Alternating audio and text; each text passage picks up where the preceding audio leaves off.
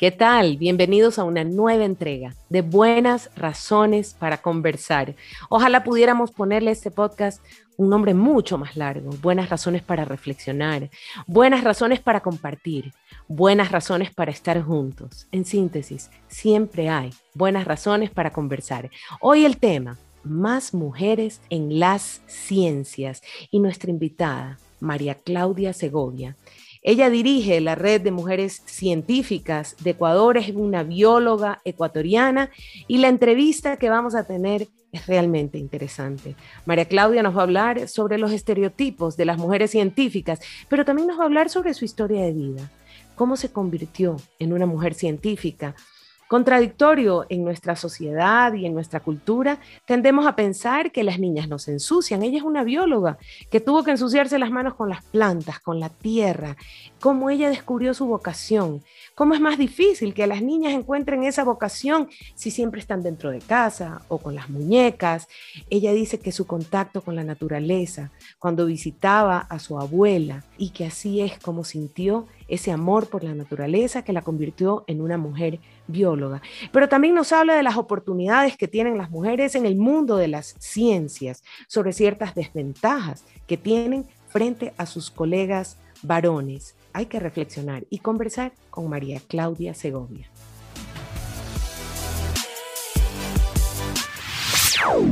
Bienvenida María Claudia Segovia la coordinadora nacional de la Red Ecuatoriana de Mujeres Científicas y su fundadora. Eres bióloga.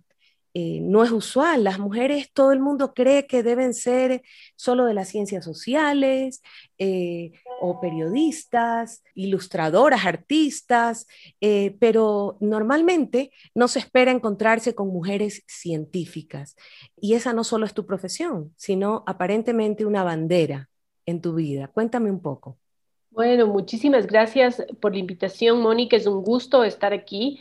Y eh, sí, realmente em, en mi caso, el, ser bióloga, el hacer ciencia, eh, no solamente es la profesión a la que me dedico, sino es, es gran parte de mi vida, ¿no? Y, lo veo así, es eh, parte de lo que soy y al mismo tiempo se ha convertido, como tú lo decías en la presentación, en, en una área de activismo, un área también de, de devolver a la comunidad, el, el, de aportar desde mi esquina, desde mi perspectiva, para generar cambios en un país que necesita más ciencia y más desarrollo. Cuéntame un poco qué cambios quisiera generar, de qué cambios estás hablando. Bueno, creo que especialmente este último año, no solamente para nuestro país, sino para todo el planeta, ha sido un año que nos ha ayudado a entender de que no estamos solos, de que pertenecemos y que somos parte de un ambiente y que también nos ha demostrado que existen gran cantidad de inequidades que están ahí y que esta, esta pandemia las ha hecho florecer nos, nos ha puesto al frente de este espejo de estas desigualdades. Y creo que eso, hay algunas personas que lo hemos visto, tal vez no, no tanto, pero ya lo empezamos a ver desde hace algún tiempo, especialmente estas desigualdades que nosotros podemos ver e inequidades, el momento de analizar la presencia de las niñas y mujeres en las ciencias. Eh, el darnos cuenta que eh, no siempre es más sencillo para una mujer avanzar en un proceso científico. Y, a veces no nos damos cuenta porque están tan normalizadas muchas de estas actitudes que eh, las asumimos como parte de, cuando en realidad son cosas que debemos cambiar. Entonces, un poco estos, estos desafíos, estos cambios que quisiéramos es tener igualdad de oportunidades eh, en relación a nuestros colegas. Muchos me dirán, pero sí tienen muchas oportunidades, pero hay pequeños detalles que hacen, pequeños y grandes, que hacen que no tengamos el número de mujeres en ciencia que deberíamos. Y esto no es solo un problema nuestro en nuestro país, en Ecuador, es un problema de todo el planeta. Hace pocos días escuchaba un podcast en el que entrevistaban a la científica Jill Tarter, que es en quien se inspiraron para hacer la película Contacto, es quien creó o una de las creadoras de SETI, que es el que busca inteligencia extraterrestre, y ella decía algo parecido en la entrevista y que le daba mucho gusto que cuando ella empezó SETI en los 70 había tan poquitas mujeres y había tantos obstáculos y ella ahora le da gusto ver a más mujeres, pero sostiene que hay mucho por hacer y que hay muchos obstáculos para las mujeres. Tú hablabas de las niñas y de los obstáculos que encuentran las niñas. Te voy a hacer una pregunta doble, ¿ya? La primera es, ¿por qué es difícil para las niñas eh, involucrarse en el mundo de la ciencia, acercarse a las ciencias y cuéntame tú como niña, ¿cómo fue tu acercamiento a las ciencias? Bueno, sabes que hay muchísimos estudios que tratan de explicar eh, esta primera pregunta que tú me haces. Y, y es multifactorial, o sea, tenemos muchísimas razones aparentemente que causan que las niñas no veamos en la ciencia un, una profesión, una carrera y va incluso desde apenas que nacemos, el tipo de juegos que nos dan, ¿no? Entonces, tú te fijas que apenas las niñas van creciendo en su desarrollo, entre los seis meses y un año, ¿qué tipo de juegos, qué tipo de juguetes les damos a una niña y a un niño? Entonces, usualmente al niño les damos legos, les damos carros, a la niña le damos cositas de cocina, les damos muñecas, y de ahí viene que indirectamente estamos formando también eh, ese desarrollo cerebral. Entonces, eh, el rato que tú das legos, que das carros, entonces estás incentivando el desarrollo del cerebro de la parte de motriz gruesa, de análisis para cálculos, espacios, ¿sí? Mientras tanto que las muñecas, eh, las cositas pequeñas de, de la cocina, eso, en cambio, son las destrezas más de sociales, eh, más de lenguaje. Entonces, es por eso que tú ves que las niñas usualmente hablamos más, más rápido, tenemos mejor vocabulario que los niños, pero los niños Hacemos tienen más empatía con los otros, comprendemos, escuchamos, estamos en ese ámbito. Exacto. Mientras tanto que los niños tienen mayor destreza física, tienen un mayor desarrollo de eh, espacio temporal y justamente eso, esas, esas destrezas son las que tú necesitas para ingenierías, ciencias, matemáticas. Entonces ya vamos desde ahí, ¿no? Y si unimos un poco a estos estereotipos culturales que tenemos para las niñas, este tipo de juguetes, este tipo de juegos, la niña, los niños otros, eso va marcando esas diferencias que también hacen que con el paso del tiempo existan ciertas carreras y áreas de las ciencias en las cuales las mujeres no nos, no nos sentimos eh, bienvenidas. O sea, yo fui una niña como el gran porcentaje de las niñas, o sea, fui criada de rosado, fui criada con muñecas y, tal vez la suerte que tuve, que que, también muchas de las niñas eh, que me están escuchando las tengan, es esa posibilidad de tener contacto con la naturaleza. Entonces, eh, mi familia es del sur del, del país, mi familia materna, entonces nosotros pasábamos en los alrededores de Cuenca las vacaciones y tenía contacto con la naturaleza, o sea, nos íbamos a bañar a los ríos, eh, íbamos a subir las pequeñas montañas que, que, yo, que parecían que eran montes enormes, obviamente yo de pequeña.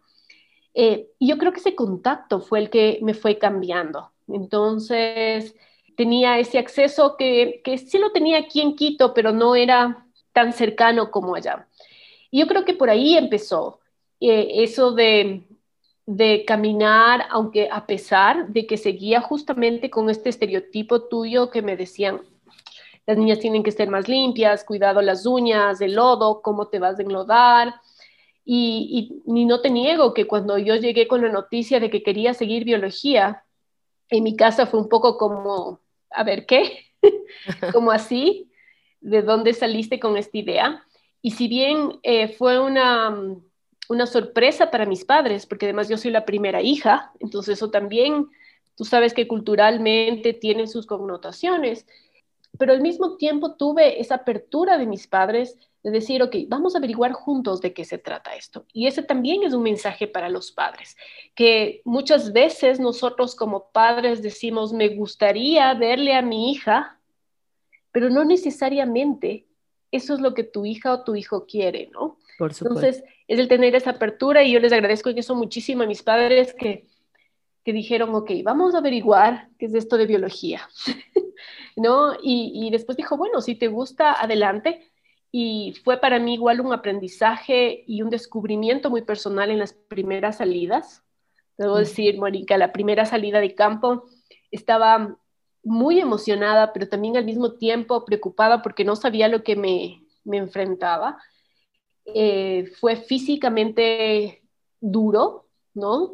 Eh, porque era un poco también, eh, el profesor también nos trataba de enfrentar a lo que veníamos, ¿no? Es decir, a ver, si realmente esto es para ti, pero al mismo tiempo fue un descubrimiento de esa fortaleza que no la consideraba por esos mismos estereotipos que tú me describías, ¿no? O sea, un poco más delicada, más callada, eh, más frágil, ¿no? Pero de pronto ver que puedes caminar varios kilómetros, puedes enlodarte y llegar en el río y no pasa nada, eh, claro, muerta de cansancio, tal vez con espinas en los dedos, uñas sucias, eh, pero completa y feliz porque lo lograste. Eh, y yo creo que eso también fue un proceso muy interesante en biología, las salidas de campo. Creo que ayudó muchísimo a fortalecerme y a conocerme.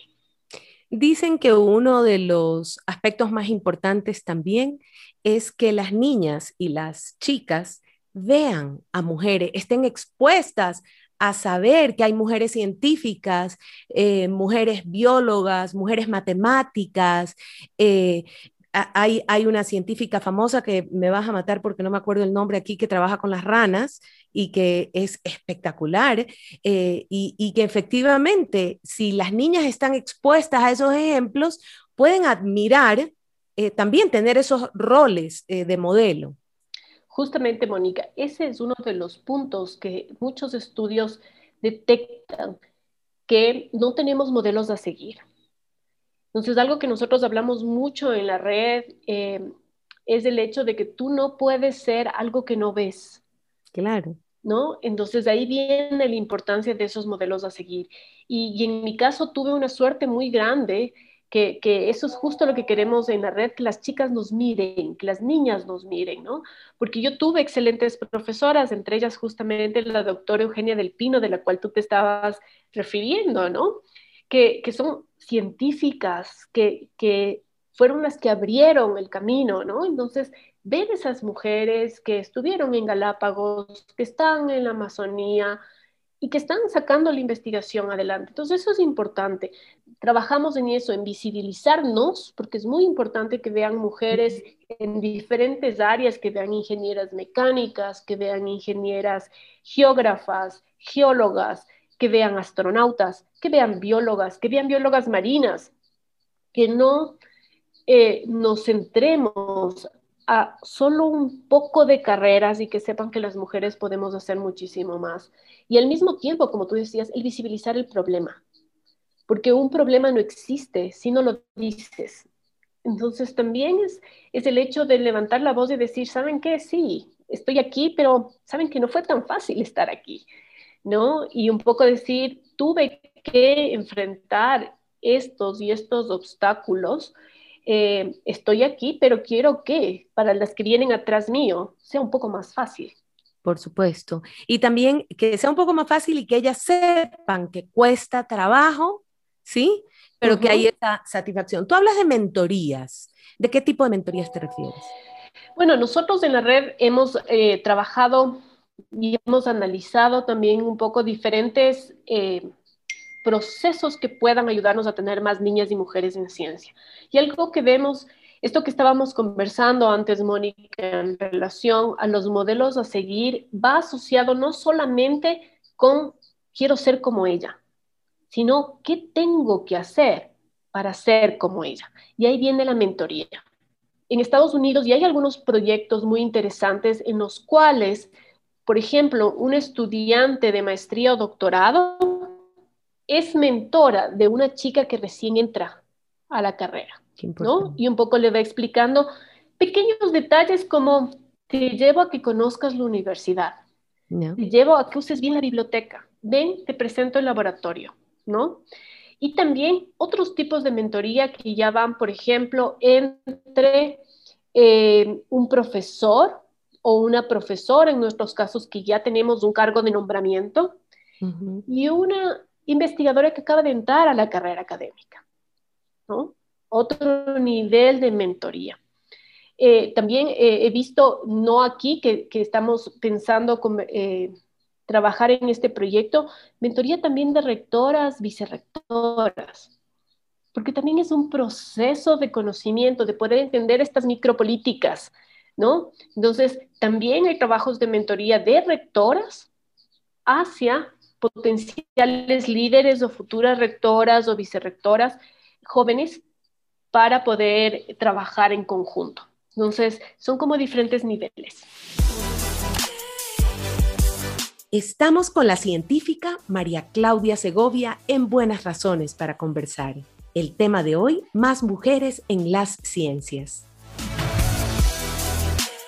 Entiendo que también hay un tema de políticas, es decir, quiero influir en algunas políticas. Es decir, si el 62% de los alumnos son mujeres, ¿por qué solo el 20% de las docentes son mujeres?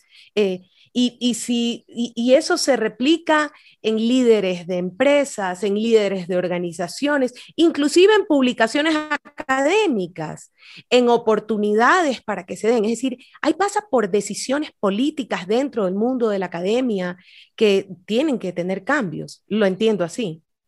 Definitivamente que sí. Nosotros eh, como REMSI, eh, si tú y les invito a leer nuestra página web, nosotros hablamos de que somos una red apartidista, pero no política, porque todos somos políticos. Por supuesto. Y nosotros lo que queremos es justamente generar un cambio en las políticas públicas. Un cambio en las políticas públicas, por ejemplo, en el sentido de que se tome en cuenta la maternidad, ¿no? En la carrera académica sí, nosotros dejamos dos o tres meses, ¿verdad?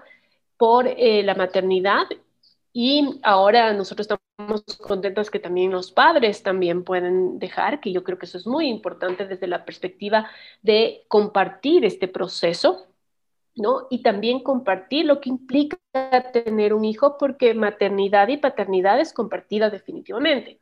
Pero ¿qué es lo que pasa cuando nosotros regresamos? Ese año que nosotros dejamos por maternidad o esos seis meses, nosotros igual tenemos que producir igual que nuestro colega. Es decir, el hecho que nosotros hayamos salido por maternidad no implica o, somos evaluadas exactamente de la misma manera que nuestro colega. Que nunca salió. Que nunca salió. Entonces, esos son cambios que necesitamos tomar en cuenta, ¿no? En las políticas de acreditación de los docentes. Otro punto también interesante, ¿por qué nuestras, eh, nuestras escuelas politécnicas, nuestras universidades, nuestros institutos superiores no tienen guarderías? ¿Por qué no tienen salas de lactancia? ¿No? Eso es justo lo que te decía, que muchas de nuestras instituciones no son amigables para las mujeres, ¿no? Entonces, una chica se queda embarazada en el proceso de sus estudios o una docente que recién empieza su carrera. Y retrocede su avance y su evolución profesional. Exacto. Y dices, no, voy a retirarme. ¿Por qué? Porque no tengo las condiciones, no tengo una guardería cerca, hay algunos estudios que demuestran que realmente las mujeres que, que tienen las condiciones o que se les da las condiciones adecuadas producen incluso más cuando tienen un hijo, justamente ¿por qué? Porque se organizan mejor y se sienten eh, responsables. Responsables y se sienten apoyadas. Entonces, una de las razones por las que vamos subiendo en esta, en esta carrera académica y vamos obteniendo menos mujeres es una de esas, ¿no? Porque no tenemos los apoyos. También políticas eh, en las cuales... El salario. De políticas salarios, ¿no? Eh, justamente como tú decías, si bien, por ejemplo, en academia tenemos salarios equivalentes, pero viene un poco ahí eh, los procesos de escalamiento, ¿no? El rato que tú quieres subir de categoría. ¿Qué necesitas para subir de categoría? Necesitas algunos parámetros. Eh, artículos científicos, estudiantes de doctorado, de maestría, eh, asistencia a congresos. Entonces de ahí dice, bueno, ¿cómo publico si tengo tantas horas de clase y soy mamá y soy esposa y a veces cuido a mi familia y a mis padres? porque las mujeres ocupamos mucho más, ¿verdad? Entonces, ¿qué es lo que pasa? Empiezas a tener, decir, bueno, no tengo tiempo para hacerme cargo de un proyecto de investigación, voy a ser co-investigadora, ¿no? Co-directora de proyecto. Por supuesto. Eh, entonces bajas. Y eso ya te, ya el número de publicaciones, no, no tengo tiempo para hacer una publicación internacional, voy a hacer una publicación local, entonces los puntos van bajando. Y a pesar de eso, seguimos, ¿no? Pero ¿qué es lo que pasa? Recientemente en las universidades dicen, eh, vamos a dar una, premios que, que han logrado los investigadores a lo largo del año. ¿Cómo logras un premio? Si tienes que cumplir todo esto. Entonces, publicas menos artículos, eh, tienes menos proyectos de investigación, eso lleva a que tengas menos galardones, menos premios, menos menos becas o dinero de investigación y por lo tanto no puedas escalar. A más de todo este detalle, eh, es que vamos a empezar a ganar menos dinero, ¿verdad? Porque nuestros colegas van a subir más rápido que uno. Tenemos un sesgo inconsciente que está ahí. Entonces, los artículos... ¿Los más citados son los de hombres? Exacto. Los artículos de hombres son citados en más de 30%. Oh, no sabía eso. Entonces, ya tenemos un sesgo, incluso nosotros. Pides una recomendación para un trabajo y las cartas de recomendación, incluso escritas por mujeres, son mejores para un candidato hombre. No puedo ni creerlo. ¿Qué hay que hacer? A ver, cuenta, ¿qué hay que hacer? Y de ahí viene otra, pero dale, ¿qué hay que hacer? Bueno, tenemos que hacer mucho, creo. Y yo, a lo menos te hablo desde mi perspectiva, creo que primero es estar conscientes, ¿no? y todo lo que quieres cambiar primero. Entonces, estar conscientes que todos nosotros, incluyéndome, tenemos sesgos que vienen de todo este proceso cultural de varios años y varias generaciones. Entonces, tenemos sesgos. Entonces, estar conscientes que tenemos sesgos. Que, que muchas veces cuando nos toca evaluar a un hombre y una mujer, le vamos a evaluar más duro a la mujer estar conscientes de eso, para al menos tratar de evitarlo. El, hablar, yo creo que también es importante hablar, como te decía, porque si no hablamos, el problema no existe. Eh, y también trabajar juntas, prepararnos. Sí. Eh, y a las chicas que están en, en, el colegio, en la secundaria, eh, que creen que tienen eh, esa vocación, a los profesores de esos colegios, eh, cómo pueden hacer primero ellas para confiar en sí mismas y creer que esa es su, su opción de vida, porque creo que es una opción de vida, no solo es una vocación profesional, sino una opción de vida. Em, y a esos profesores, ¿qué hay que hacer en los sistemas educativos justamente para favorecer? Creo que de las niñas tenemos que trabajar mucho y en general en las mujeres en esta autoestima, en trabajar en nuestra confianza, en nuestra seguridad. Y eso viene mucho, de mucho más atrás y también de nuestra familia. Entonces ahí viene también el papel de los padres, de las madres, que apoyemos y también eh, fortalezcamos la autoestima de nuestros hijos a veces frases muy pequeñas como eso no es para ti, eh, eh, ni loca vas a lograr eso, o yo no pude porque tú, o sea, son esas pequeñas frases que yo creo que van marcando. Entonces, los papás tenemos que tener cuidado en generar ese ambiente para que nuestros hijos florezcan, que no es fácil porque cada hijo es diferente a otro, pero, pero al menos generar que ellos crean que pueden lograr eso y mucho más, ¿no? Entonces creo que tenemos que trabajar y eso tendríamos que trabajar desde, como yo te digo, la familia, el colegio, y ahí une a tu siguiente pregunta, que son los profesores. Así es. En, en, alguna vez también ya dije, los profesores tenemos la capacidad, una capacidad impresionante de abrir puertas y también de cerrarlas. y que eso es una gran responsabilidad. Eh, entonces está ahí, en esos profesores que te motivan a seguir, en esos profesores que te abren puertas. Entonces tenemos que también entrar en un proceso de capacitación de docentes, para que los docentes sean ese, ese agente de cambio, ¿no? Y que, no tengamos esos profesores que, que cierran las puertas de los niños o de los jóvenes o de las niñas con esas pequeñas frases de, tú no sirves para esto ¿verdad? O las matemáticas no son para ti. Y tomar también en cuenta que no solamente eh, se avanza con las ganancias, con las buenas notas. Muchas veces se avanza y se aprende más de lo, de lo perdido, del examen que me fue mal, de la materia que, que me tocó repetir, ¿no? Entonces eso también a veces siempre pensamos eh, y cuando vemos a, las personas, nos dicen, es que tú, ¿cómo llegaste allá? Sí, tú solo ves las cosas buenas, pero no ves todo lo que sufrí, ¿verdad? O todo, todos los exámenes que, que, tuve que pasar. ¿Sí? Entonces creo que eso también es importante tomar en cuenta y eh, asumir que del error se aprende y se aprende muchísimo más. Qué buen mensaje. Con ese mensaje tan valioso, este, quiero agradecerte, María Claudia. Eh, personalmente siempre tengo presente lo que las chicas pueden ver en nosotros las mujeres que estamos en posiciones de liderazgo, de cualquier tipo de liderazgo, y de nuestro compromiso abrir camino eh, para ellas.